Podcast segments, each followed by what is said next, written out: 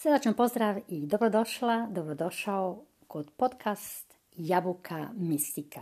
Drago mi da si tu. Ja sam Selma Bosiljka i evo sad želim prvi puta napraviti radio, kak se kaže kod nas, radio mm, emisiju. da, morala sam malo. Na njemačkom sam uspjela, izašlo je, pa tak eto.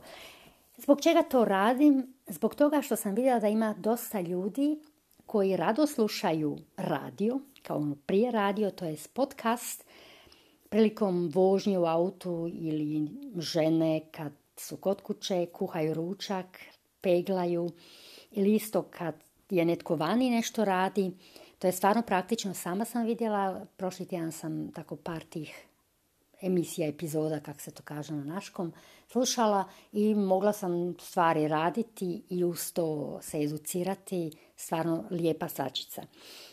To za te ljude koji, kažu možda nekada nemaju, da gledaju videe koje ja snimam, i kao što si vidjela, naziv je mistika, mistika, šta je mističnije nego život?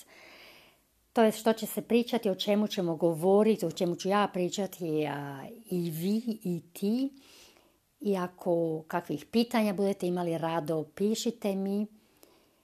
Možemo napraviti tako da se isto uključimo, da razgovaramo. Da, mislim da će biti lijepo.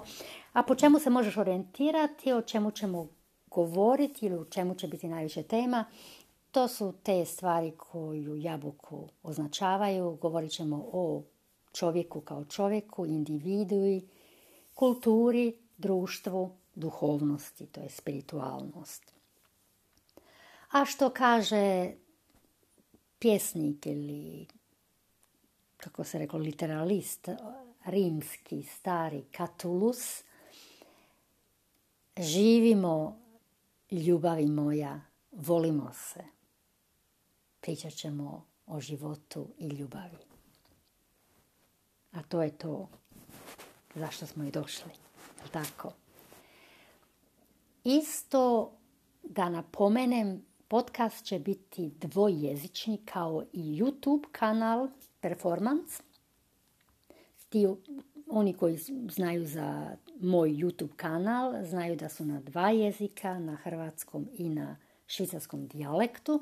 Tako da kad izađe onda pogledaj kad je napisano na hrvatskom, možeš otvoriti, poslušati, ako hoćeš možeš malo učiti i švajcardić što kažu.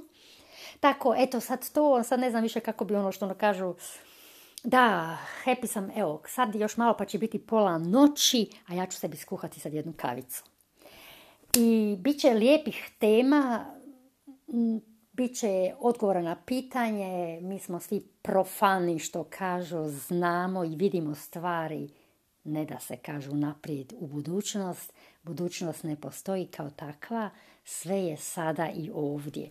Ali bit će puno temica o senzibilizaciji, kako se stvarno možemo sami ja, voditi kroz put, e, kroz život.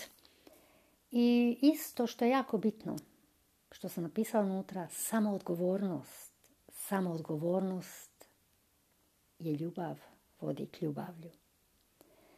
To bi bilo, mislim da sam sad rekla sve tako za uvod i sutra će možda već izaći neke svačice, tako kažem, pogledaj, napiši mi, bit će i dužih emisija, kažem 20 minuta, možda tako kažem, kad dok piješ kavu ujutru ili pred spavanje.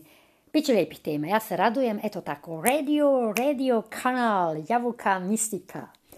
To je to, ajde, laku noć i vidimo se, čujemo se kod jabuke mistike. Samo nam cvoke stavi da vidim prvo da se ugasi.